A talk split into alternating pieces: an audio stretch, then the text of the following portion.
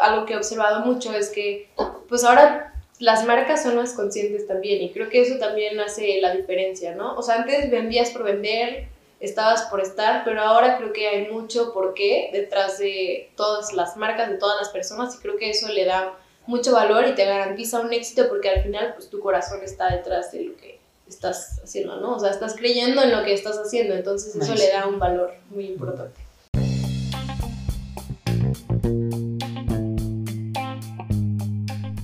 Bienvenido a Finanzas Relax. Yo soy tu host, el Chief Marcos, y soy el güey que te explica, simplifica y te dice cómo aplicar las finanzas y la economía en tu vida diaria.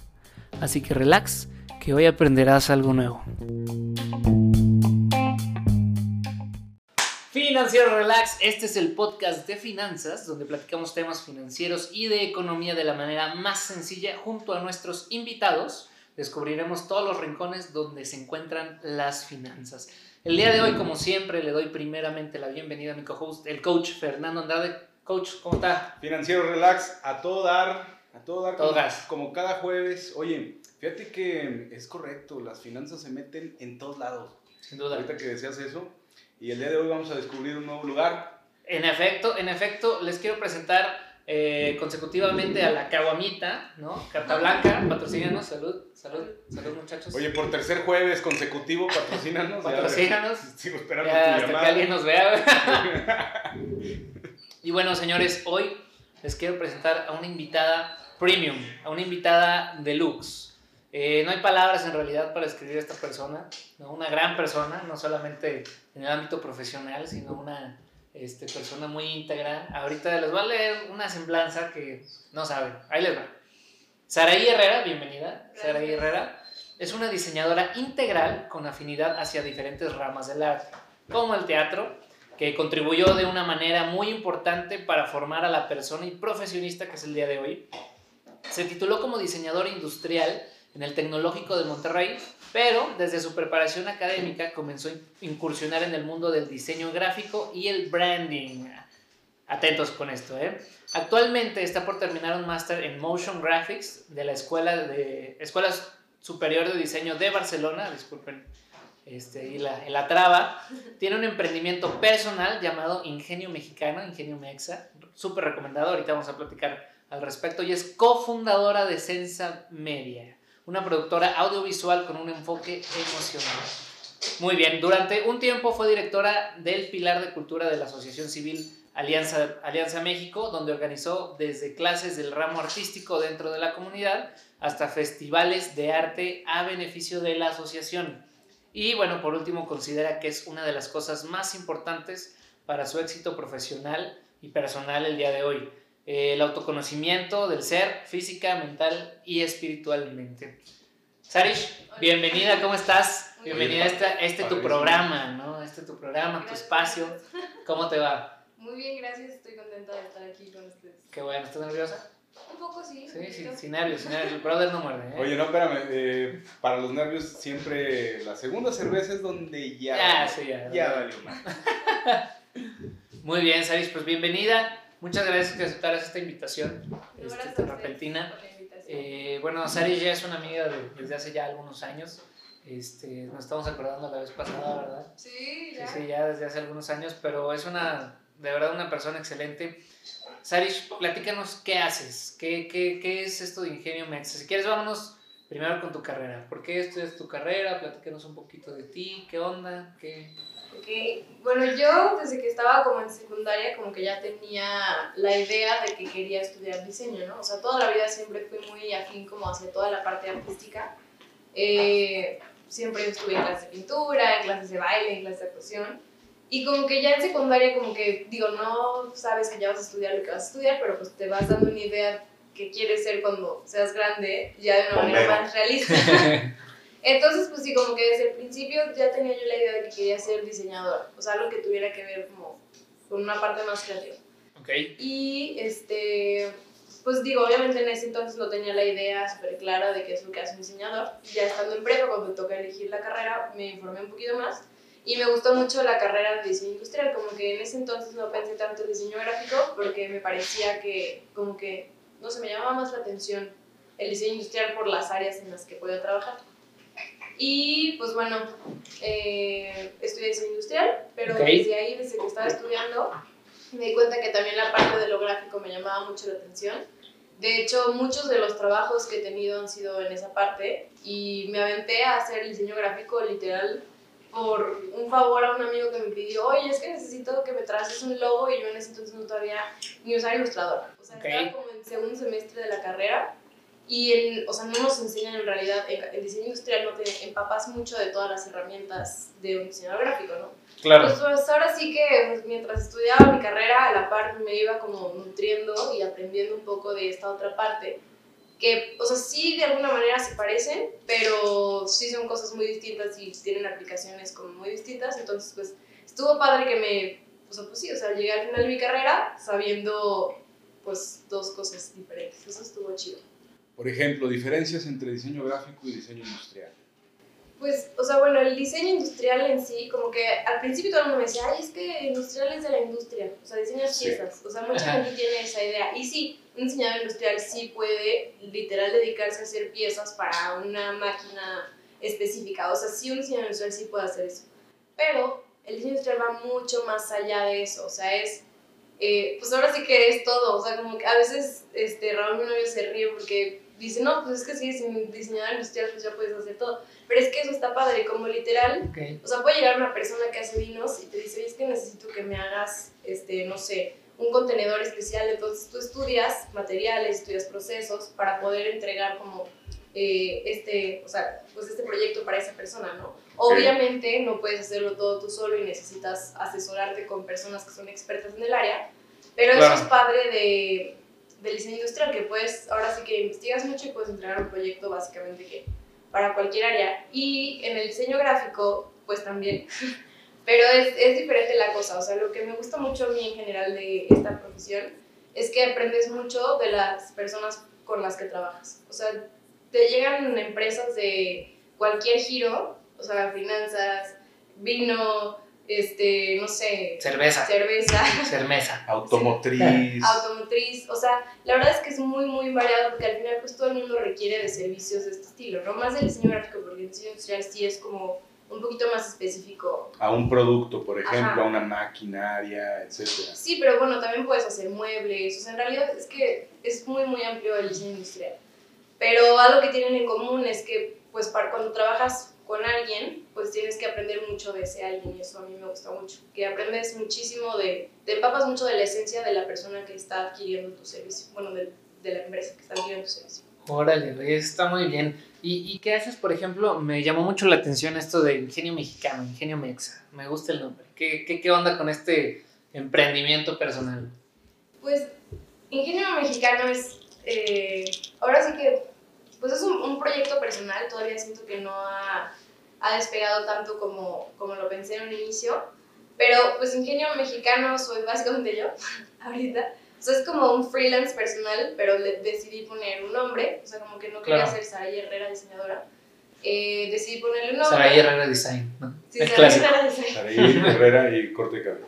Oye, como, como los inmobiliarios, ¿no? Que hacíamos Pérez Inmobiliaria, sí. López Inmobiliaria, ¿no? Sí, como que dije, no, no quiero que sea mi nombre eso. Entonces, pues decidí ponerle el nombre a mi freelance, que es Ingenio Mexicano. O sea, yo trabajo para una agencia de branding que se llama Micamas 2, muy buena, por cierto. Este, Saludos. Saludos. Saludos. Y aparte tengo este otro proyecto donde trabajo con empresas como un poco más pequeñas, que a lo mejor no pueden adquirir un servicio como más costoso o así, que apenas van iniciando. Y me gusta mucho pues, trabajar con estas empresas pequeñas. ¿no? Entonces, bueno, Ingenio Mexicano inició porque yo soy fan de México, me encanta todo, o sea, me encanta su cultura Por ancestral y también la cultura popular. La cultura sea, ancestral de... Saludos de Carta Blanca, saludos. Este, no, me encanta México. O sea, la verdad es que soy fan de todo, de la gente, de la cultura, de las tradiciones, de la comida. Entonces, como que en un inicio lo que yo quería era no solamente ser una diseñadora freelance, sino quería producir eh, algunas piezas, o sea, como gráficas sobre todo, sobre México, ¿no? Ok. Que ahí está como en stand-by todavía, no lo he eh, concretado. Pero Pronto, señores. Pronto, Aquí lo escucharon primero, ¿eh? La línea de Ingenio Mexicano. ¿Ropa? De- bueno, no Todo. diré, no diré más. es un secreto, es un secreto industrial. Bien guardado. Sí, sí. Mm. Spoiler alert. Spoiler alert. Entonces, pues sí, Ingenio Mexicano es básicamente eso, o sea, soy yo como freelance, pero también en algún punto quiero producir algunas piezas, eh, o sea, personales pues de la marca. Ok, perfecto. Fíjate que quiero, eh, ahorita ya que nos platicaste un poquito de eso, antes de me- meterme aquí a la otra que es eh, Sensa eh, quería preguntarte, ¿cómo, cómo valoras este, en términos numéricos un diseño? Porque creo que hay mucho este sesgo dentro de, pues yo creo que varias industrias este, o varias, varios negocios en general, que dices, oye, yo quiero que me diseñen la caguamita, ¿no? Siempre, siempre poniendo el ejemplo la caguamita, ¿no? Este, ¿cuán- ¿cuánto y cómo? Sobre todo, creo que hay mucha audiencia que a lo mejor va empezando, sobre todo en esta pandemia, su negocio de eh, marketing digital y todo eso. ¿Cómo cobras? O sea, ¿cómo le das valor a tu trabajo siendo un trabajo que pues en realidad a lo mejor le puedes dedicar muchas horas a algunos proyectos, a lo mejor a otros pocas, este, pero que tiene todo ese trasfondo detrás que dices de, oye, pues a mí me gusta conocer a las personas, eh, como la esencia de estas personas, ¿cómo le haces para definir el valor real de tu, de tu producto, de tu servicio y que no, o sea, y no venderlo, o no, no regalarlo, ¿no? Fíjate que yo creo que eso es algo que a muchos diseñadores no nos enseñan. O sea, es como muy común que la gente recién graduada es como, uy, pues ¿cuánto cobro? ¿Cuánto cobro? O sea, ¿qué hago? ¿no? Y la verdad es que sí, sí te orientan un poco tus maestros y todo, pero pues ahora sí que cuando ya sales a los cates, es cuando ya dices, bueno, híjole, aquí cobré muy poquito o a lo mejor aquí estoy cobrándome más o así, ¿no? Pero yo creo que lo principal para poder saber cobrar es el tiempo. Ok. ¿Ok? Eh, el tiempo que le dedicas, porque al final, pues el tiempo es lo, una de las cosas más valiosas que tenemos, ¿no? Entonces, pues no, o sea, yo creo que cobrar algo barato que te va a tomar muchísimo tiempo, pues no va, o al revés, ¿no? O sea, no vas Ok. a cobrar algo carísimo que te va a tomar media hora hacer. No, no, tampoco sería justo eso. Entonces, yo creo que uno de los principales factores para poder cobrar tu trabajo es el tiempo que le vas a invertir, ¿no? Eh, mm, pues nos comentaban mucho antes que era como, ay, si te acabas de graduar, este, un diseñador junior cobra tanto, cuando ya eres un diseñador máster cobras tanto. A mí eso nunca me hizo mucho sentido, o sea, como que, no sé, obviamente pues te gradúas y no tienes tanta experiencia y quien confía en ti pues no le vas a, ajá, entre Claro. comillas. Entonces yo como que nunca le hice mucho caso a eso de, ay, cuando te gradúas cobras 100 pesos y cuando te, en tres años cobras 300, ¿no? O sea, yo la verdad eso lo ignoré por completo y me enfoqué muchísimo más en, en el tiempo, ¿no? Porque algo que mucha gente como que no se da cuenta es que no solamente, ay, bueno, ya voy a trazarlo y ya, o sea, sí hay como todo un proceso de conceptualización detrás de, ¿no? Que también, pues al final también es tiempo, ¿no? O sea, es Claro. sentarte, ver, o sea, como absorber la, la información que, o sea, que obtuviste de tu cliente y con eso, pues ahora sí que todo de las palabras que tienes es bajarlo a un concepto que pues se pueda traducir en algo gráfico, ¿no? En algo visual. O en el caso del diseño industrial, pues en algo, en un objeto, ¿no? Claro. Entonces, pues, o sea, yo creo que, pues sí, el tiempo para mí es lo más importante, creo. Y bueno, también el tema de tu know-how, ¿no? Porque Ah, o sea, al final del día, o sea, si yo hago algo en Ilustrador y todo, y, pues, no va a tener ninguna congruencia, como lo dices, el concepto, ¿no? Que, Sí, sí, sí. bueno, si quieres ahorita platicamos de eso, pero el tema del branding, si quieres ahorita nos platicas, pero ahora tenías una pregunta tú. Eh, tú comentas, obviamente, pues lo- una de las cuestiones más importantes o más interesantes es el tiempo. Sin embargo, el tema del diseño incluso me ha pasado con algunos este, diseños que yo he pedido, por ejemplo. Muchas veces lo que yo me estoy imaginando no es lo que se imagina propiamente el, el diseñador. Yo creo que aquí incluso han de haber miles de memes de cómo la vida de un diseñador, ¿no? Sí, claro. que pasas horas tratando de, de bosquejar o de hacer bien tu, tu diseño para que llegue tu cliente y te diga, pues así no va. En este tipo de cuestiones, ¿cómo le haces, vamos? ¿Cómo, cómo lidiar con ese proceso de esquematizar el cuadrado que tiene en la mente el cliente y que tú le metas este punch o este valor agregado con toda tu experiencia artística? Pues mira, la verdad es que sí es complicado cuando alguien tiene una idea muy cerrada que, o sea, tú lo ves desde todo lo que estudiaste y todo lo que sabes y dices, es que eso no funciona, ¿no? Pero al final, pues tampoco le puedes hacer algo que no le guste a tu cliente, ¿no? Entonces yo creo que es un, o sea, es un juego literal de... Es una negociación. sí, Una- literal. Sí, sí, claro. de estirar y aflojar, de que, oye, mira, no, pues mira, yo te sugiero que sea así, entonces el- a lo mejor el, el cliente va soltando un poquito de que, ah, bueno, ok, o sea, sí quiero que sea así, pero con esto, ¿no? Entonces, pues creo que al final, o sea, se llega como a un acuerdo mutuo, o sea, como que yo no puedo llegar a imponerte y decirte, esto es lo que funciona porque el diseño lo dice y yo mi experiencia lo digo y así lo tienes que hacer, porque pues al final si no le gusta, o sea, si el cliente no, es, no lo siente como suyo, pues no le va a funcionar, ¿no? Entonces la idea es, pues sí, o sea, tener una negociación para llegar al punto medio en el que el producto sea de calidad, o sea, fundamentado como con todo este conocimiento que los diseñadores tienen, pero también que tenga esta parte que el cliente está requiriendo, ¿no? Entonces, pues, o sea, no es que se trate de, de convencerlo, es como más bien saber escuchar Como de persuadirlo.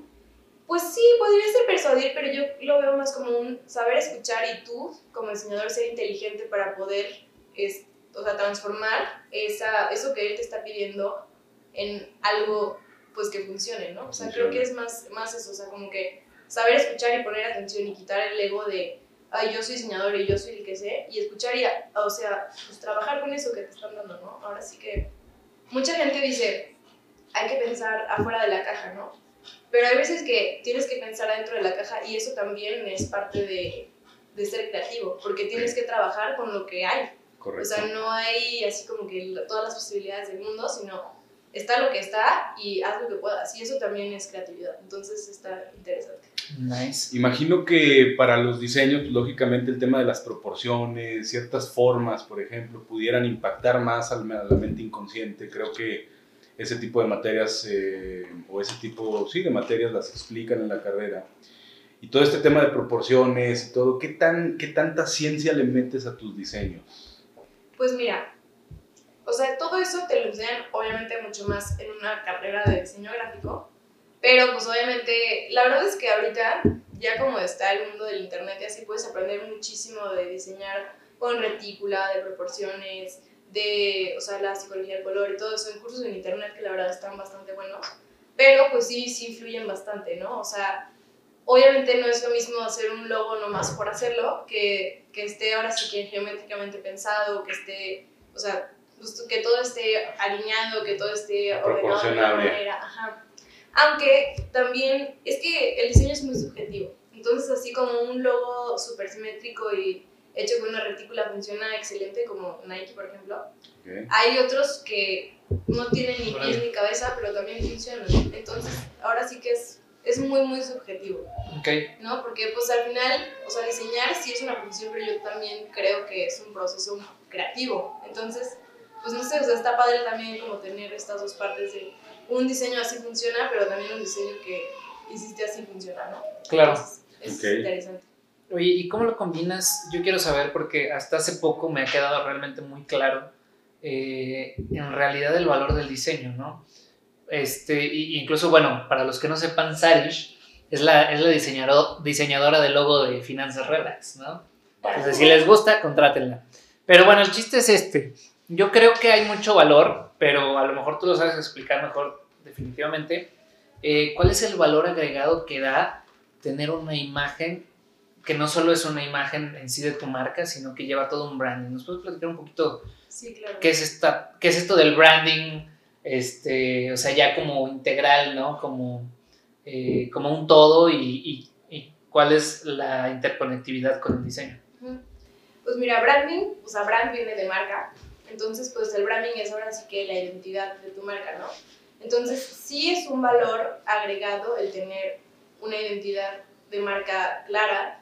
¿Por qué? Porque te posicionas más fácilmente en la mente de las personas que, que te están adquiriendo tu servicio, que están comprando tu producto, ¿no? O sea, es más fácil de que, por ejemplo, si ves Apple, Apple tiene un branding muy sencillo, pero en donde quiera que veas sus productos sabes que es Apple, ¿no?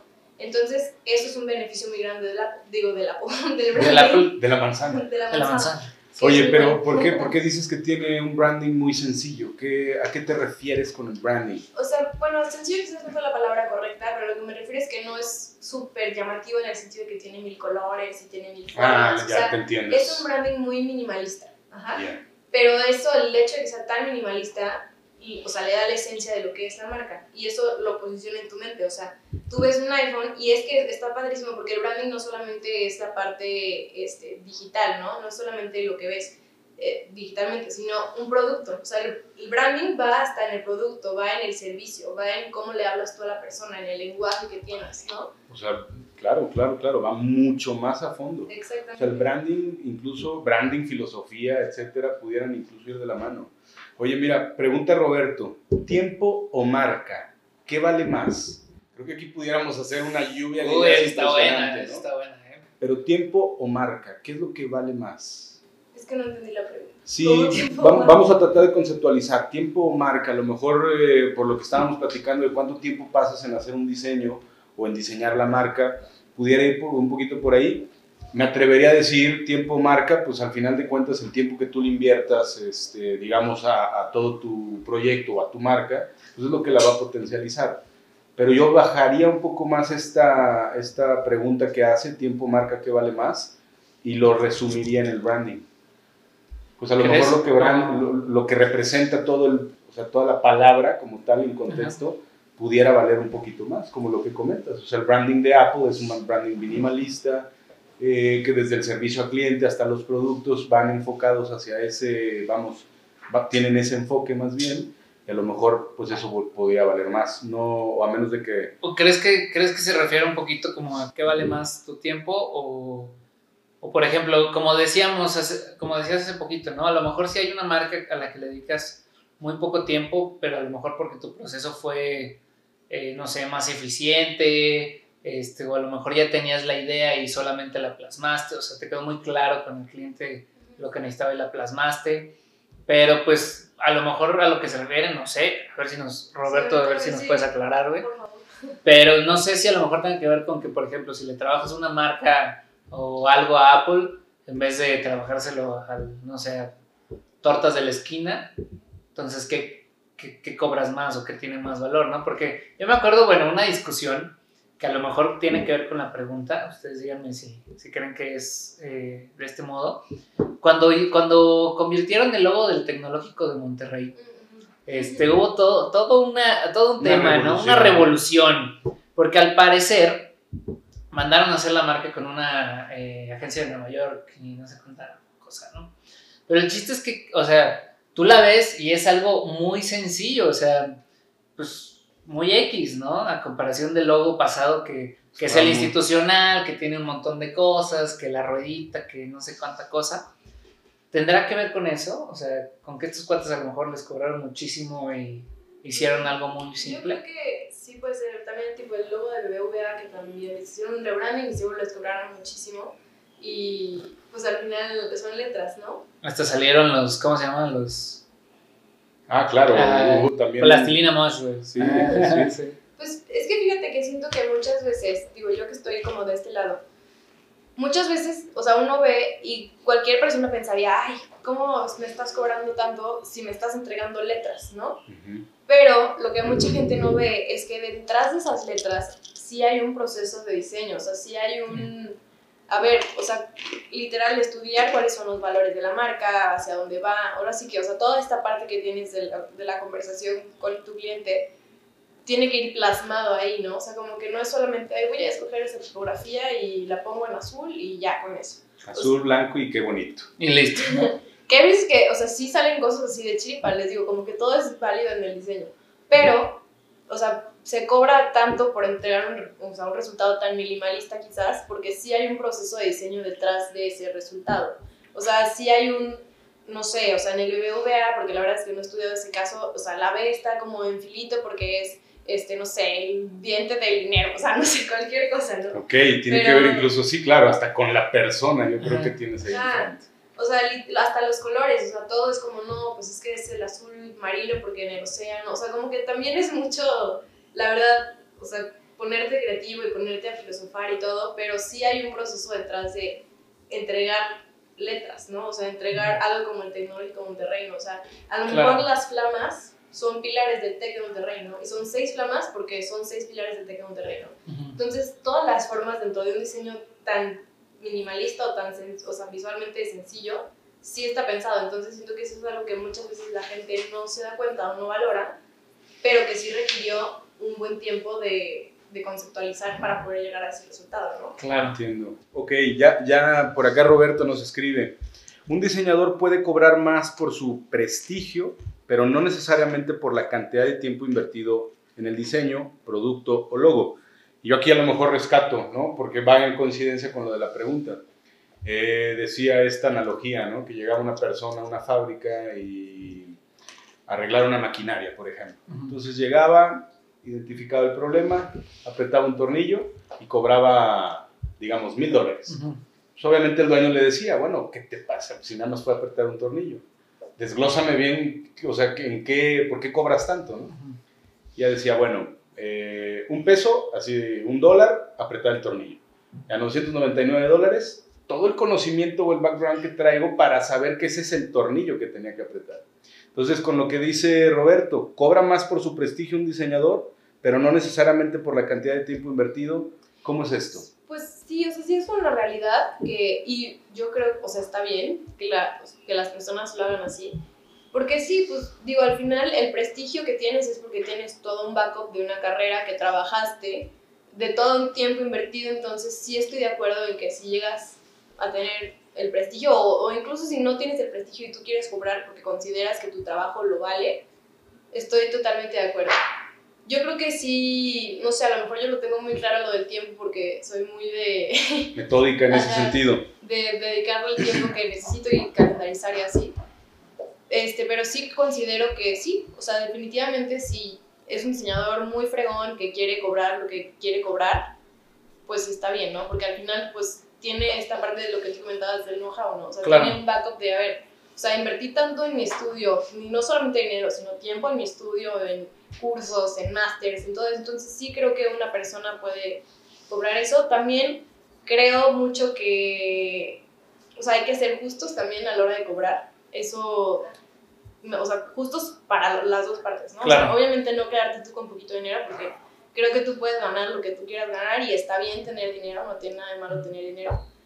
Este, pero pues ahora siento que a veces hay sí que ser como justos en ambas partes, entonces nada más como ser sensible en ese sentido, ¿no? Ok. O sea, ser sensible contigo y es muy importante saber qué es lo que tú quieres y a dónde quieres llegar y lo que quieres cobrar, pero también escuchar un poquito pues a los clientes que vienen contigo, ¿no? Que creo que eso es algo que a mí me gusta mucho, como que escuchar cuáles son las necesidades de esas personas o de esos clientes para poder entregarles algo que en verdad atienda, ¿no? O sea, que sí resuelva eso que está buscando. Entonces, bueno, creo que me extendí más, pero no, no, estoy de acuerdo en que sí, si tienes prestigio puedes cobrar lo que quieras cobrar. Darte tu cachete.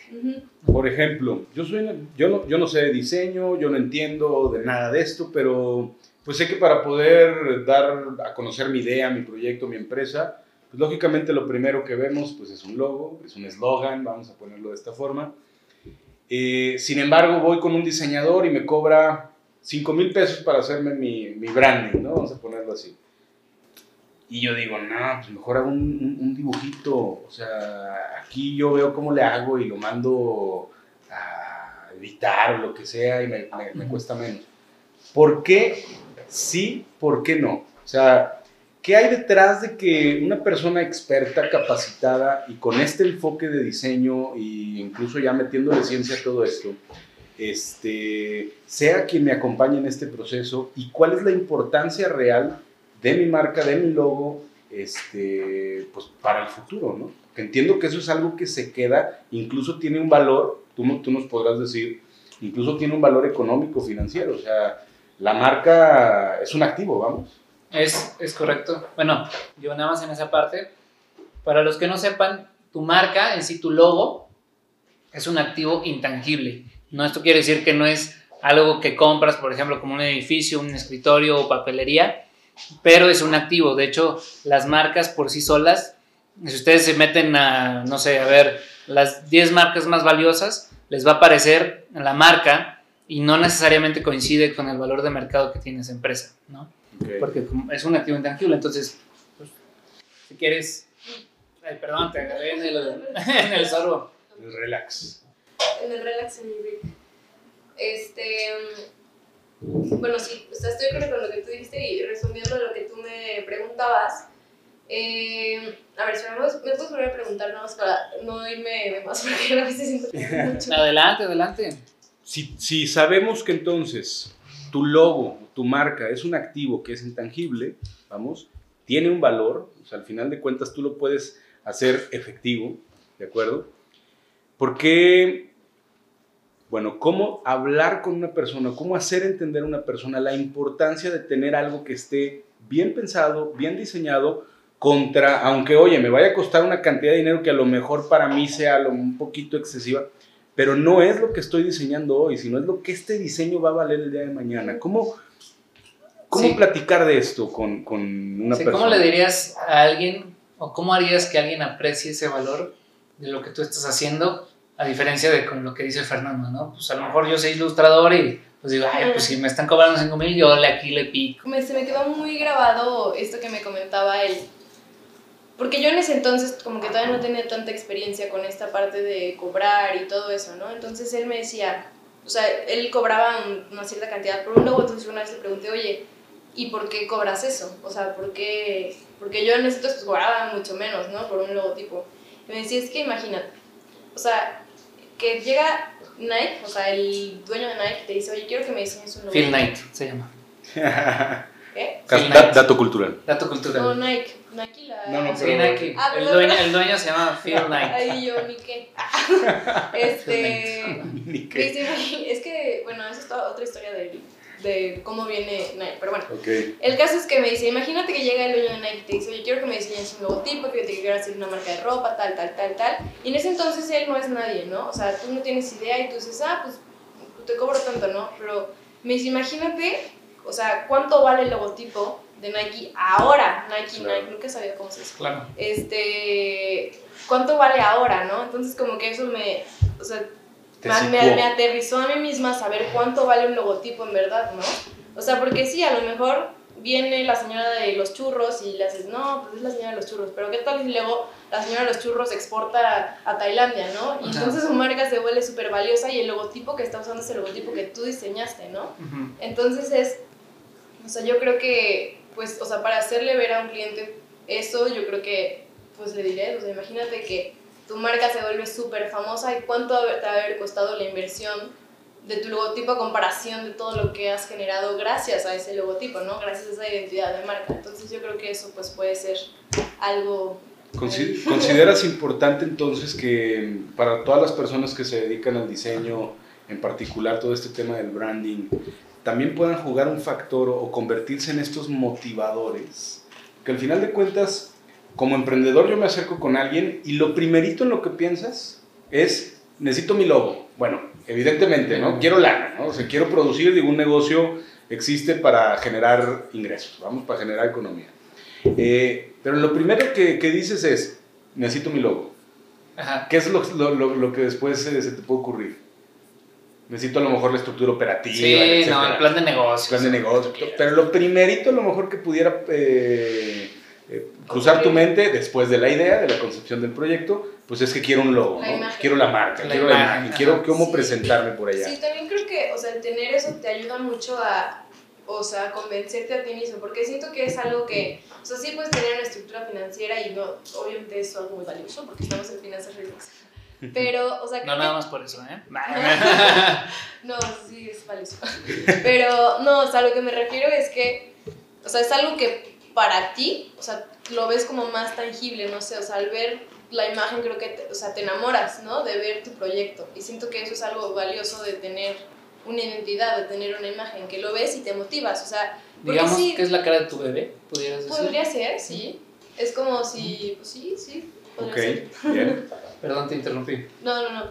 No, digo que, que sí, o sea, creo que puede ser un motivante importante el, el ver que tiene una imagen tu, pues, tu negocio, ¿no? Y también creo que es algo que te puede ayudar como a visualizarte en a dónde quieres llegar, ¿no? O sea, dónde estoy viendo este logotipo que me acaban de entregar, dónde lo veo, ¿no? O sea, lo veo en un espectacular, lo veo en una pantalla en Nueva York, ¿no? Entonces creo que también puede ser algo padre como para un ejercicio de visualización o algo así, está padre como tener algo así que puedas ver y no es tangible, como tú decías, pero sí es algo que te da un poquito como no sé, como esta esencia o esta, no, no es una esencia, como esta sensación.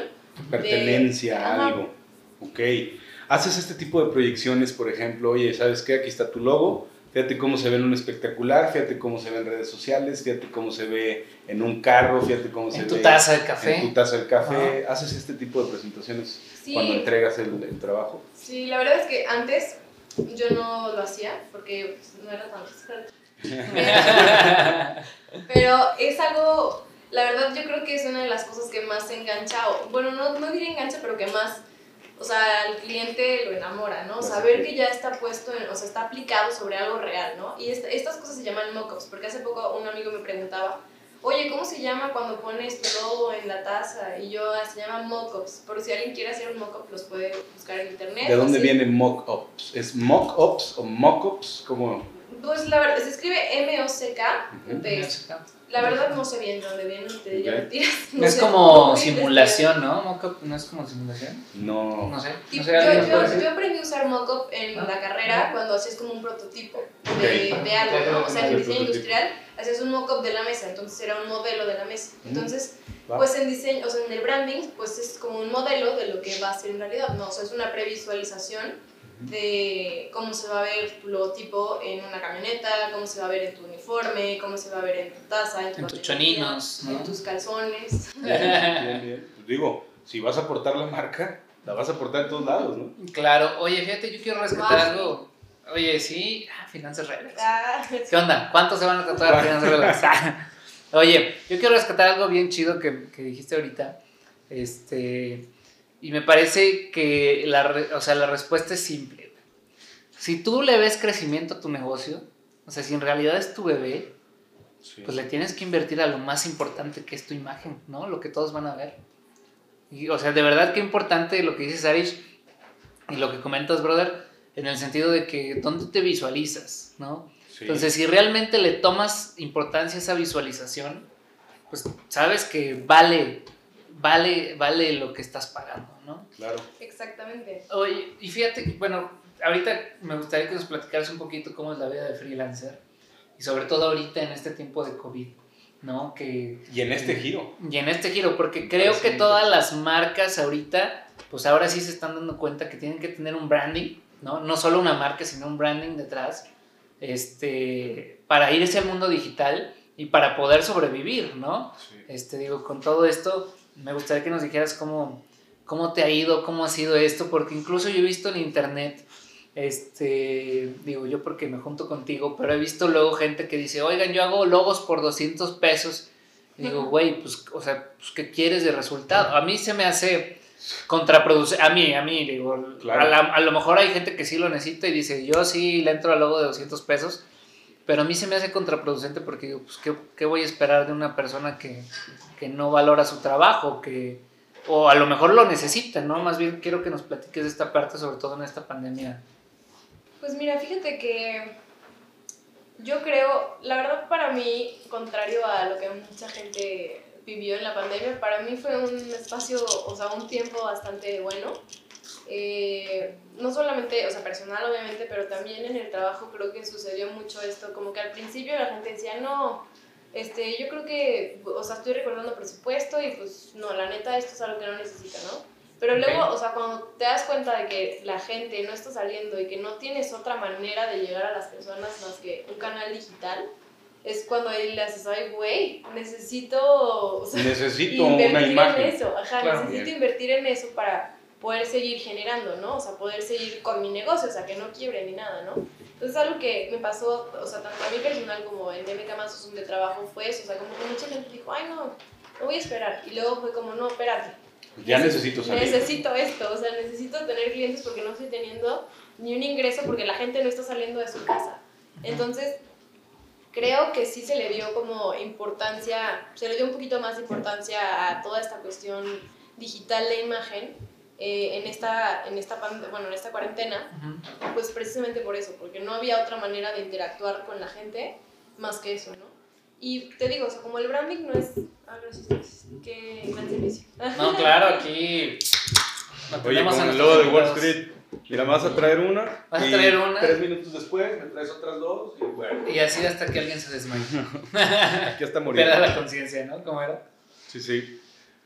Ok, entonces, estás viendo Gracias. en tu Oigan, caso yo nada más quiero hacer aquí un- una aclaración. No es que nos guste la corona en realidad, pero como que no veo que Carta Blanca nos patrocine, entonces, Entonces, pues, mejor de que una vez.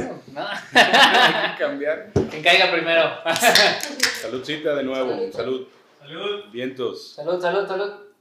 Salish, you rock.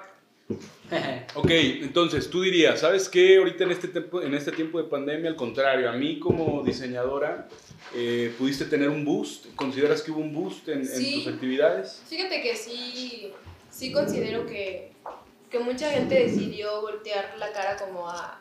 A todo el a- tema bueno, digital. decidió voltear a ver, ajá, todo el tema digital, 100%, porque, pues híjole, siento que nos estamos moviendo en un mundo en el que sí estás todo el tiempo afuera y estás todo el tiempo en movimiento y como que en este paro que hubo de todas las actividades, sí te das cuenta que sí necesitas incursionar en este mundo, o sea, si tienes un negocio que no tiene presencia en el ámbito digital, pues imagínate que hoy le pasar esto y dura dos años, ¿qué haces, no? Claro. Entonces- que para allá vamos. No.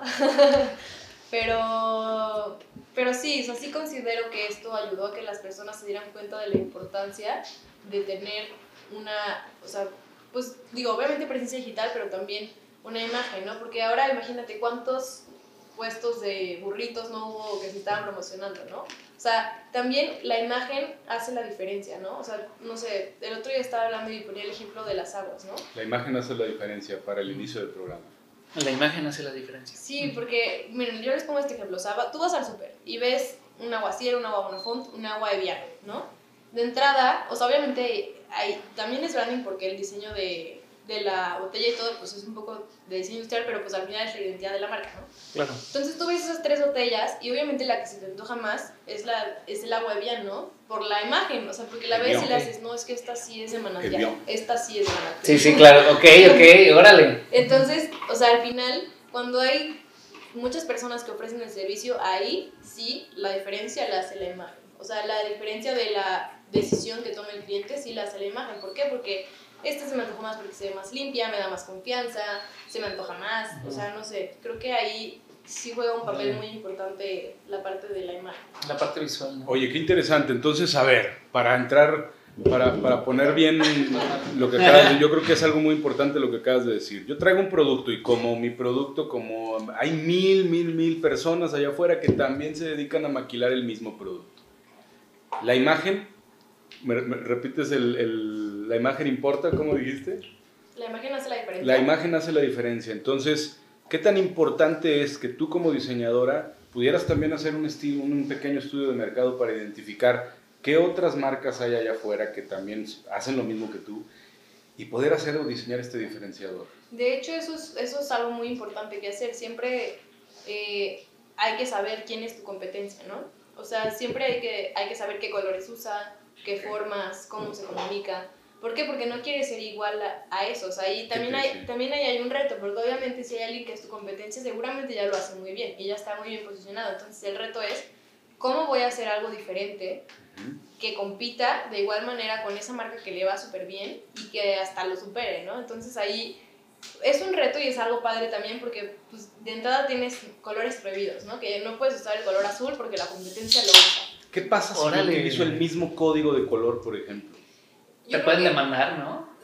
Pues es que depende, si lo tienen registrado, por ejemplo, el, el rojo de Coca-Cola está registrado. Entonces si tú usas Ok. el rojo de Coca-Cola, pues sí te podrías meter problemas. Pero, o sea, dejando el tema legal, yo creo que no es una buena idea porque lo que quieres es Diferenciar.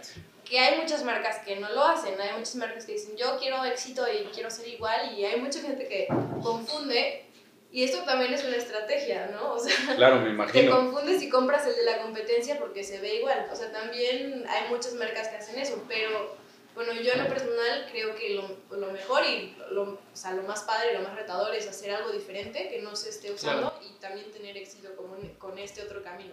Re- rescato la palabra retador. Retador. Como sí. el reciente caso de la pera, ¿no? Que fue demandado por Apple, justamente, si no me equivoco, no sé si lo vieron hace un sé, par de no, meses. yo no lo vi, ¿eh? Entonces esta marca, incluso, me voy a atrever a decir un disparate, no tenía nada que ver con temas este, tecnología, tecnología. una cuestión así, pero el simple hecho de que era una pera, Apple lo demandó, ¿no?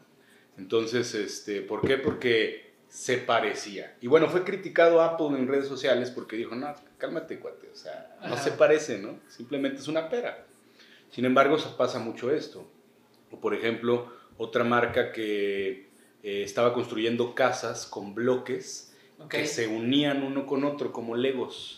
Ah, ok, ajá. Entonces a la marca le pusieron, no sé, Lego, Lego Constr- Construction o algo así, ¿no? Pero ponían algo referente a Lego y les Ajá. cayó una demanda por parte de Lego No, fenomenal. claro, claro. Fenomenal. Porque obviamente utilizaban mucho del branding de Lego para todas sus casas. Que bueno, me parece una excelente idea. O sea, los blogs así. Claro, lo van imitando, ¿no? De Exacto. cierto modo y, y la gente eh, lo relaciona con eso, con ese poder de marca, ¿no? Es lo que pasa. Como el clamato y el kermato, ¿eh? Ah, sí, Ay, yo, yo siempre he tenido un, un no tema con eso, güey. O sea, yo siempre llego y digo, güey, o sea, estos cuates, eh, los de clamato, bueno, no sé cómo está la onda, pero los de clamato, yo si fuera clamato, yo hubiera demandado el kermato hace años, a menos que sean del mismo dueño, ¿no? A lo mejor. Que esa es otra también Es interesante. como el Wonder y el, y el Bimbo, ¿no? Que no sabían que eran del mismo dueño. Yo no sabía. Fíjate sí, que yo tampoco. Sí, sí, Wonder. Y Wonder tenía la publicidad en aquel momento de Eduardo Nájeras, ¿no? El basquetbolista de Ok. los Raptors. Sí, de los Raptors. Ok. Oye. Pudiéramos entrar en Business Wars, pero Ah, sí, Business Wars. Será. Ah, Escuchen ese podcast. escuchen el bueno. podcast de Sí. Business Wars. Muy Oye, bien. Sarish, y yo quiero también preguntarte algo que, que creo que es importante y ahorita lo dijiste, o bueno, más bien me sonó mucho. El branding también es cómo comunicas. Y me acuerdo que cuando estábamos haciendo lo de Finanzas Relax, también me dijiste, a ver, ¿cómo comunicas? O sea, no es lo mismo que ustedes me manden un mensaje y yo les diga, usted, ¿cómo está? Bienvenido, cliente, en vez de que les diga, ¿qué onda, güey? ¿Qué pasó? ¿Qué chingos te ayudo? ¿No? Claro. Sí. O, o ¿cómo está eso? Sí, el branding también es cómo comunicas, definitivamente. O sea, el lenguaje que utilizas es 100% la identidad de tu marca. Y creo que es muy importante porque, pues, exactamente, no puedes ser finanzas relax y tratar a la gente como si son finanzas cuadradas de un corporativo, ¿sabes? Entonces, como que ahí completamente se pierde la esencia de lo que tú estás tratando de, de comunicar, ¿no?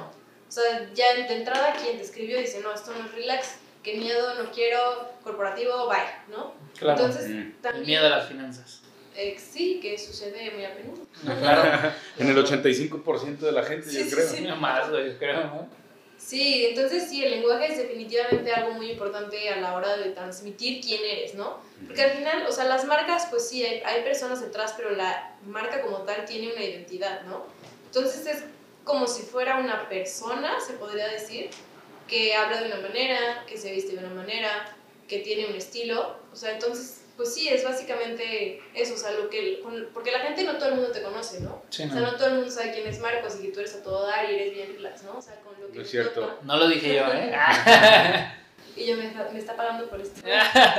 Sí. No, o sea, no todo el mundo te conoce, entonces con lo que se topa al principio, pues es con la marca que le estás presentando. Entonces, pues eso es- sí es importante, o sea, es importante ser congruente y porque eso te genera credibilidad, ¿no? Te dice, ah, no, estas finanzas sí son bien relax, porque me está hablando así, ¿sabes? Ajá, O sea, es como Ok, generar congruencia y crear como, pues sí, o sea, credibilidad con las personas que, que te siguen o que están creyendo en ti, ¿no? Ok, bien. Entonces, voy a regresar un poquito al tema de freelance. Y di- tú dijiste, ¿sabes qué? Esta época de pandemia para mí fue una oportunidad que, por lo que comentas, has explotado bien a tu favor. Eh, ¿En dónde consideras que tienes tu core business o tu mercado, vamos, tu mercado principal? ¿Y qué tipo de servicios requieren de ti? Pues mira, es que yo siento que todas las empresas requieren servicios de este tipo, ¿sabes? Eh, yo lo, lo dimensiono así, ¿no? O sea, en MK 2, donde yo trabajo, son empresas como mucho más establecidas, ¿no? Que tienen eh, necesidades a lo mejor más grandes, que requieren más gente o así, ¿no? Y yo tengo como esta otra parte que es la que hago como freelance, que son empresas un poco más pequeñas, que tienen necesidades más sencillas y que yo puedo atender siendo freelance, ¿no? O sea, siendo yo sola. Ok. Entonces, o sea, yo creo que la, la verdad es que todas las empresas tienen necesidades de este tipo. Pues Ok. obviamente unas tienen más, unas tienen menos, y creo que ahí se deriva el, bueno, o sea, necesito esto, entonces yo lo tomo para mí y si sé que es algo como mucho más grande, entonces prefiero como pasarlo a esta otra parte que al final pues es donde yo trabajo, me encanta trabajar ahí, hago lo que me gusta Sí. y hago lo que me gusta en ambos lados, entonces pues simplemente es como saber, este, ahora sí que a dónde direccionar el balón. Ah, Por ejemplo, balón. por ejemplo, ¿sabes qué? Yo tengo mi marca, etcétera, etcétera. Voy con Ingenio Mexa. ¿Y qué ofrece Ingenio Mexa? Pues mira, antes, bueno, no, no antes, ahora, porque le decía lo que decía antes, pero no importa tanto. Eh, El ahora es, es- es el, lo el importante. ahora es lo, lo importante. Pues ahora sí que, o sea, a mí me gusta ofrecer todo, literal, o sea, porque siento que antes yo entregaba como, pues, o sea, lo básico, ¿no? Como la parte gráfica, pero ahora me gusta como meterme un poco más en la parte de, de la identidad completa, ¿no? O sea, como que no solamente, "Ay, te voy a entregar tu logotipo y los entregables y ya, ¿no? Como que ahora me gusta, eh, o sea, involucrarme un poco más, que también eso lo he aprendido mucho acá en, en esta agencia, es como pues, ¿qué necesitas, no? O sea, ¿qué aplicaciones? ¿Dónde vas a estar presente? Si vas a estar presente de manera digital, si vas a estar presente de manera este, impresa. Entonces, las necesidades son diferentes. Si es un restaurante, a lo mejor, pues, ¿qué le importa tener este, folders, no? Lo que quiere es tener un menú. Bien. Entonces, ahora sí que te adaptas mucho a las necesidades de lo que te pide el cliente, del giro de la empresa que llega contigo. Pero, pues, básicamente, o sea, sí, creo que ahora yo entrego identidad. O sea, no solamente un logotipo, sino como identidad como tal, ¿no? O sea, Ok. paleta de colores, texturas, tipografía, o sea, lenguaje. Siento que eso está padre y se puede usar bastante bien. Ok, bien. No, muy bien. Oye, y, y a todo esto, digo, ya ahorita eh, regresando también aquí, ¿qué es Sensa Media? Sensa Media. ¿Y cómo, y, cómo, ¿Y cómo entra dentro de todo este tema del diseño? Ok, Sensa Media es otro emprendimiento que tengo que creo que ese es el que, como o sea, de manera emprendedora, está bastante fuerte. Eh, es un proyecto que tengo junto con otros dos socios y pues básicamente somos una productora audiovisual. Oye, ¿te caen bien los socios? No, la verdad es que A mí me dijeron que uno de Ah, ellos en particular, de plano sí, incluso ya estaban pensando cortarlo. Ah. Sí, sí, sí. Raúl. Tal. Raúl, ¿no? Este, No, que no, espero no. que no nos esté escuchando, está, pero está- bueno. está aquí en el sillón. No, bueno, Media es una productora audiovisual, pero lo que me gusta mucho de lo que somos es que no solamente hacemos videos, o sea, no solo es como, bueno, el video que me pidieron y ya, o sea, lo que me gusta mucho es el equipo que somos. Somos un equipo creativo que somos súper diferentes los tres. Eh, uno es como muy procesos, Metódico. Otro, ajá, otro es muy bueno para las ventas, otro es puro, puro poder creativo y así, ¿no? Entonces siento que Poco nos, sí es bueno para las ventas. entonces nos complementamos bastante bien y lo que me gusta es que, o sea, sí cada quien tiene sus talentos, pero a la hora de aportar ideas y de generar el concepto para un video, pues los tres entramos como en el mismo canal y creo que se genera un resultado bastante bueno, ¿no? O sea, como que al ser tres cabezas, eso genera que el resultado sea como mucho más profundo y mucho más detallado y ajustado a las necesidades del cliente, ¿no? Entonces, me- a mí me gusta que no solo hacemos videos, sino pues ahora sí que es como si el branding se, se traduciera a, a esta parte de los videos, porque literal es, pues sí, o sea, de nuestra cosecha, crear guiones, los escenarios, o sea, como que sí está todo muy, muy pensado y no solamente es como, bueno, vamos a grabar ahí y, y ya. O sea, Entonces Ok. también esta parte cinematográfica, vamos a ponerlo de esa forma, eh, forma parte de toda tu estructura, incluso hasta como de freelance, ¿no? Ujú. Eh, ¿Qué actividades realizas dentro de Sensa Media? Dentro de Sensa Media ahorita, eh, pues yo aporto mucho en la parte creativa, Ok. que es como mi fuerte. A la hora de conceptualizar el video creo que aporto bastante bien. Yo soy la guionista también de, de los videos que hacemos. Y pues bueno, con conceptualización me refiero a traducir como la idea o el guion a tomas concretas, ¿no? O a momentos. Ok. A la historia del video básicamente. Y ahorita he estado incursionando más en toda la parte de la edición eh, que al principio como que yo no los observaba, pero es, algo que también me gusta mucho, entonces estaba metiéndole ahí también a la edición y pues ahí, ahí va, o sea, mejorando. Oye, esto está para otro, para invitar luego a los tres socios y, Sí, Sí, sí, sí. entrevistarlos, ¿eh? Para que también conozcan el mundo del video. Sobre todo creo que con el branding, no sé, tú dime que tú estás metida en eso. Siento que son dos cosas que se han disparado últimamente, ¿no? sí, Sobre todo en el COVID. sí, precisamente, o sea, por lo que te comentaba, o sea, es que si no tienes prese porque la verdad es que el mundo se mueve de manera digital, o sea, tú sabes lo que sucede en China gracias a el internet, no gracias a las redes sociales. Y siento que sí, la verdad es que ha sido un boom el hecho de que pues, haya un- muchísima presencia en redes sociales, que haya tantos videos. ¿Y por qué? Porque el video es algo emocional, o sea, no es, sí, o sea, ver un gráfico y todo, pues las ay, qué chido, o sea, me emociona leer una frase o lo que sea, pero también el video te, te transporta. Siento que te hace entrar en un mundo diferente con la música, con el guion, con las tomas. O sea, también es todo un arte muy pensado que sí da para otro, para Definitivo. otro podcast. Fíjate que eh, tenemos el gusto de estar trabajando ahorita con un director de teatro ahí en el despacho donde, Ok. donde colaboro. Y esta persona nos, des- nos decía o nos dice, eh, pues prácticamente tú pagas por emociones cuando vas al cine. ¿Qué es lo que pasa? Tú pagas una película y si la, poli- la película no te está atrapando, no te envuelve, eh, con lo que para ti es relevante o emocionalmente relevante, pues lo lógico es que salgas y si hay garantía Cinépolis, por ejemplo, patrocínanos Cinépolis. Este, bueno, ahorita no te está yendo muy bien, pero patrocínanos. Bueno, no, le iba a hacer publicidad, pero hasta que nos paguen. Pero, vamos, tú vas y pides un reembolso. ¿Por qué? Porque no jugó contigo, con tus emociones, al final de cuentas. El video, como tú comentas, es algo sumamente relevante. ¿Por qué? Porque de la parte emocional puede conectar o no puede conectar contigo. Pero si conecta contigo, ahí tienes un gran posicionamiento. Entonces, eh, rescato un ejemplo de, a ver si me ayudas a recordar, mi brother. Sí, sí. Charity Water. Ah, claro, claro.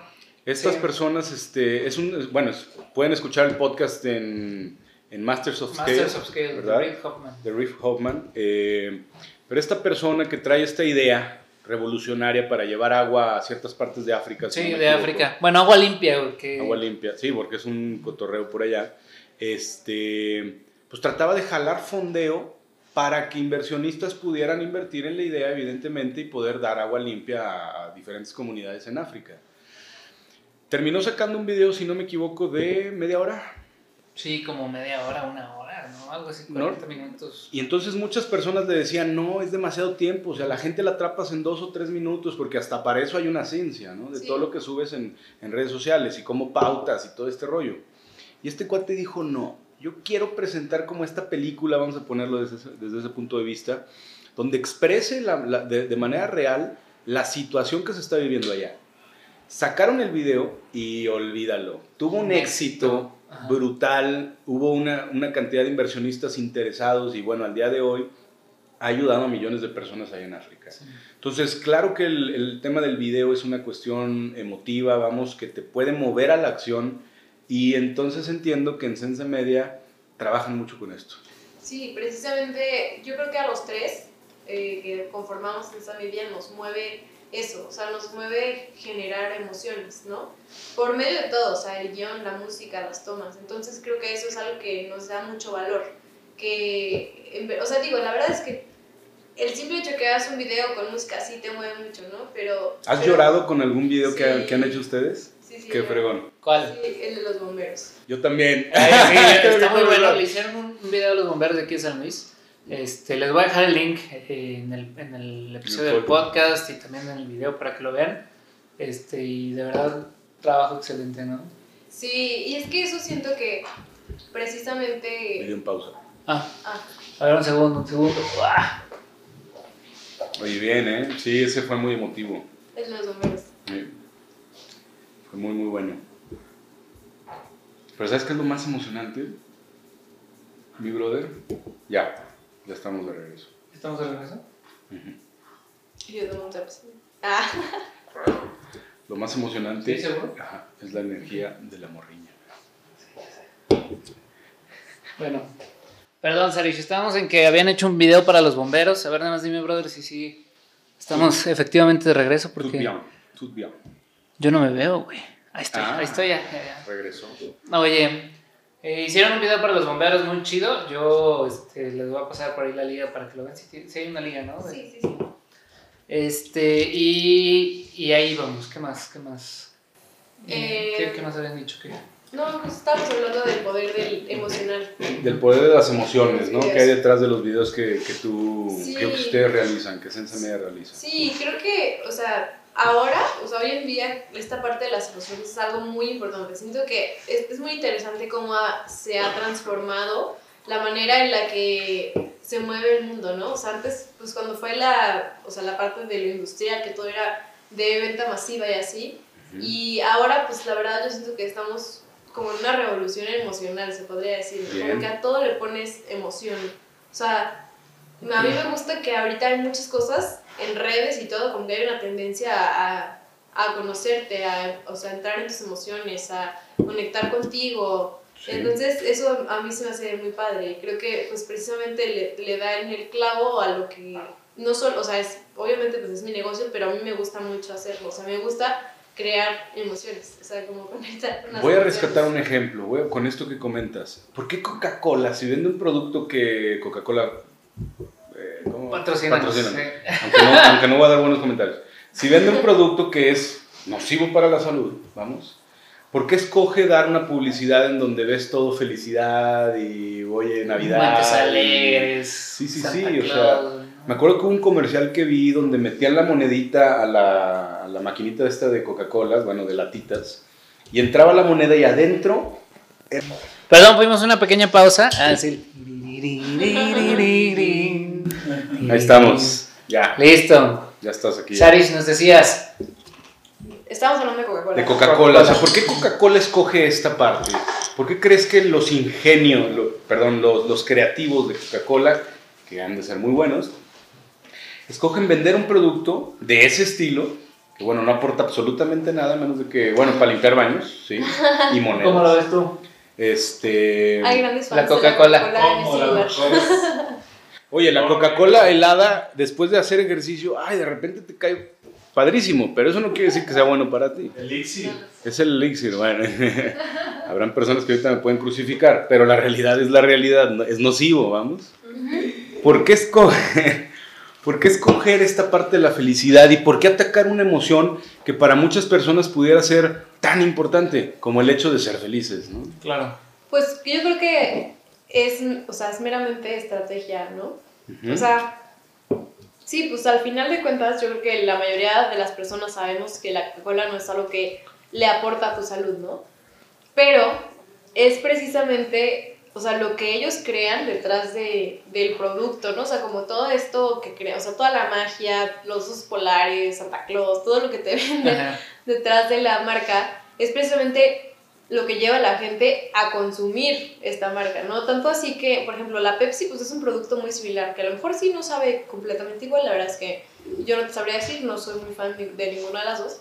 Yo prefiero Pepsi para los tacos. Oye, el, el no, ¿el no ya lo tienes es de Pepsi o era de Sprite? Ay, no sé, güey. ¿Te acuerdas? Sprite. No Aviéntate, acuerdo. el no ya lo traes. Sí, sí me acuerdo. No, fresca.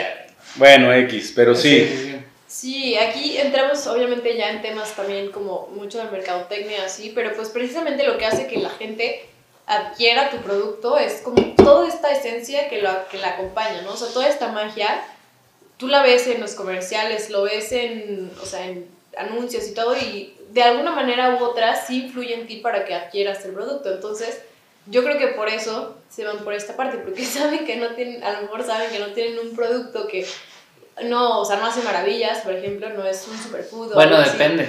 Puede hacer maravillas con tus Pues- llaves oxidadas, tus cacerolas. Oye, con el sarro del A excusado. mí me hace feliz. Bueno, ya lo asoció con lo que realmente te, te está Exacto, vendiendo eso por es muy acá. importante, porque la mente, o sea, Oye, también... como el cigarro. O sea, tú puedes asociar cosas en tu mente que, o sea, que a ti te hacen feliz o que te recuerdan de algún momento de tu vida en el que te sentiste muy pleno o así. Y eso sí es, o sea, es muy real que cuando tienes alguna asociación positiva hacia un producto o alguna asociación negativa hacia un producto, te genera aversión o te genera, pues, que quieres más, ¿no? Eso sí es, es muy real. O sea, cómo el Ok. cerebro funciona Órale. con estos, como, ¿cómo se dice? Ay, ¿cómo se dice cuando, No sé. cuando tienes un... Como esos ganchos o qué será. Pines, No, no, no, no. eh, indicadores. eh, no me acuerdo. No me acuerdo de la palabra exacta, la tengo en la punta Sí, pero lo asocias como una, Ajá, exacto, una asociación. como una forma de asociar. Ajá. Exacto. Entonces yo creo que lo que hace Coca-Cola es que precisamente te hace asociar cosas positivas con un producto que ellos venden, Ok, correcto. Que no es positivo que no es necesariamente. En ese positivo sentido. necesariamente. Bien, bien. Sarish, Eh, community Manager. ¿Quién es? ¿Qué es? ¿Qué hace? ¿Qué onda con esto? Mira, el community manager es, se le ha dado como mucha fama últimamente, ¿no? Por todo el boom que han tenido las redes sociales. Y pues es, la misma palabra lo dice, ¿no? Community manager, ¿no? Es el que maneja tu comunidad, ¿no? Se utiliza mucho en redes sociales porque al final, pues sí, o sea, es quien, un community manager puede contestar tus mensajes, publica por ti. Ahora sí que maneja como todo lo que la comunidad que tú tienes que te sigue en redes sociales ve de ti, ¿no? O sea, él se encarga de que tu comunidad vea el contenido que le corresponde, le contesta de la manera en la que se le tiene que contestar y así, ¿no? Entonces, ok. muchas, o sea, tú puedes ser tu propio community manager, obviamente, pero muchas empresas grandes han recurrido a tener como community managers contratados de agencias o así, porque pues no tienen el tiempo, ¿no? De estar contestando dudas, de "Ay, dónde están ubicados, abre, tienen... Están publicando. Exacto, no tienen el tiempo de estar publicando o ni siquiera de pensar una estrategia para publicar, porque eso también es, es muy importante. ¿No? O sea, hay horas específicas en las que es mejor publicar, en la que tú... Y ni siquiera es tan general, o sea, sí hay horas generales en las que mucha gente está conectada, pero tu marca personal tiene horas específicas, o sea, Claro. no todas las marcas tienen tus horas en las que tu comunidad está conectada, ¿no? Bien, interesante. Ok. eh, Facebook Ads, Google Ads, este, analítica, eh, pautas. ¿Qué es eso? Pues ahora sí que como todo el mundo ahora se mueve de manera digital, Ajá. pues es, o sea, es como entenderle a esta manera en la que funciona el mundo digital, ¿no? O sea, Google es obviamente una plataforma que todo el mundo usamos, ¿no? Entonces, al tú pagar, pagar publicidad en cualquier red social y también en esa plataforma de búsqueda es como para que aparezcas de entre todas las empresas que puedan haber en tu giro, es para que aparezcas ahí como con ciertas palabras clave y así. ¿no? Entonces, es toda una ciencia, es, la verdad es que es complejo entenderle al 100% a cómo eh, o sea, funcionar dentro de todas estas eh, analíticas y el algoritmo de Instagram, de Facebook, de Google, pero eh, sí es muy útil porque pues al final, pues yo creo que todos ahora vivimos en línea, ¿no? Y ves Claro. algo y le picas y te vas, y te vas, y te vas, y te vas, y terminas viendo cosas que no sabías que ibas a terminar viendo. Durante Y dos horas es- seguidas, güey. Sí, Ya cuando te duelen los ojos, son las 2 de la mañana y dices, ¿qué hice en estas dos horas? Ajá. Entonces ya descubres Correcto. que fuiste víctima del algoritmo. Exactamente, pero eso está muy cañón, el algoritmo cómo funciona. Pues sí, o sea, tú dijiste, quiero, te metiste un día a ver vuelos y en Facebook te aparecen vuelos a morir, ¿no? Entonces eso es, es muy interesante. Yo la verdad creo que sí es útil, porque Ok. te ahorra la verdad, o sea, cosas de búsqueda y así, o sea, como usuario. Y pues como estando detrás de, sí lleva una ciencia. O sea, no es solamente como Ok. decir, ay, quiero aparecer ahí y aparezco, ¿no? O sea, sí es Otro, otro podcast. más. Exactamente, sí. Bien. Sí, es toda una ciencia también. Bien. Sarish, ¿dónde te encontramos? Pues no tengo, no soy influencer. Ah, no Ingenio Mexa, Gmail, Sensa Media. Sensa Media, Prometo. tu celular, si tú quieres, lo que tú quieras. Tu correo. quieren invitar a un café. Ah. Señales de humo. Señales de humo. No, prometo próximamente tenerles noticias de redes sociales y todo, eh, de Sensa Media y también personales mías y todo. Pero de momento, nada más aquí las Arish. Perfecto. Yo igual cuando... las Arish. Eh, yo la voy a presionar para que todo esto suceda. Este, y en cuanto tengamos todo el contacto, es- yo sea el primero en hacerles saber que, que Sensa Miria y Ingenio Mexa están de pie, Estamos presentes. sin duda. Sarish, muchas gracias, No, brother. gracias. Muchas Comentarios, gracias. comentarios finales, algún consejo que le quieras dar a los emprendedores que están incursionando en algún arte, producto, servicio nuevo. Yo creo que mi consejo sería cree en ti, porque creo que eso es algo que a mí en lo personal me ha faltado y apenas ahora lo estoy descubriendo.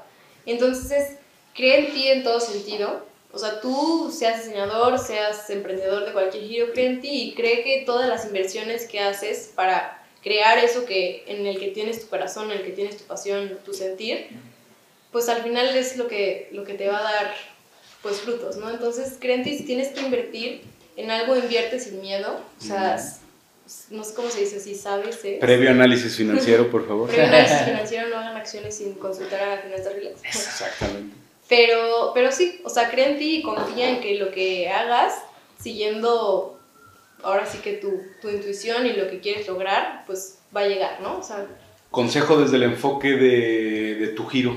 ¿Qué Sí. consejo le das a los emprendedores? invierte, sí invierte en tu imagen, porque Ok. definitivamente es, es lo que hace la diferencia, ¿no? Y no solamente la imagen, o sea, invierte en tu identidad. Ok. Más que la Tu imagen, invierte en tu perfecto, identidad, porque tu perfecto. identidad lo es todo. Eso sería mi consejo. Muchas gracias, Sarish. Gracias a ustedes. Gracias por Brother. el espacio, de verdad, es muy enriquecedor. Sí, ¿qué onda? Me llevo muy buenos conceptos, la verdad Todo es que esto. todos, incluso de manera personal, yo me llevo lo siguiente, de manera personal debemos de trabajar en nuestro branding personal. Ujú. ¿Quiénes somos en realidad? Porque tocaste puntos interesantes en donde estamos más en esta época como de la introspección, de Ajá, aprender sí, a claro, conocernos, claro, nuestras claro. emociones. Yo creo que eso es una tendencia que sí, estamos viviendo, me identifico con eso. Y eso es algo que nos permite tener este sentido como de awareness, ¿no? Como ¿Y a dónde vamos, güey? que nos permite ver a dónde vamos, porque son preguntas que no nos hacemos y somos como maquinitas que nos levantamos y, y ejecutamos. Sí. Nos dormimos, nos levantamos, ejecutamos. Sí, y también creo que, o sea, también como algo que he observado mucho es que, pues ahora las marcas son más conscientes también y creo que eso también hace la diferencia, ¿no? O sea, antes vendías por vender, estabas por estar, pero ahora creo que hay mucho por qué detrás de todas las marcas, de todas las personas y creo que eso le da mucho valor y te garantiza un éxito porque al final, pues tu corazón está detrás de lo que estás haciendo, ¿no? O sea, estás creyendo en lo que estás haciendo, entonces eso Nice. le da un valor muy importante. ¿Quién eres tú? ¿Cuál es tu branding? Y... Cree en ti, güey. Cree en ti. Cree en ti. Perfecto. Ingenio Mexa, señores, con nosotros, gracias. Sarish. ¡Uh! La Sarish. Bien. Próximamente estaremos contigo de Aplausos a la Sarish.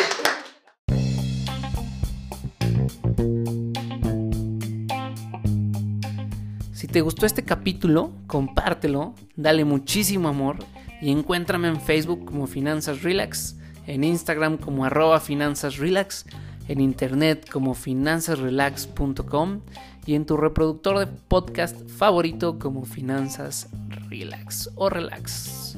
Yo soy el Chief Marcos y muchísimas gracias por escucharme.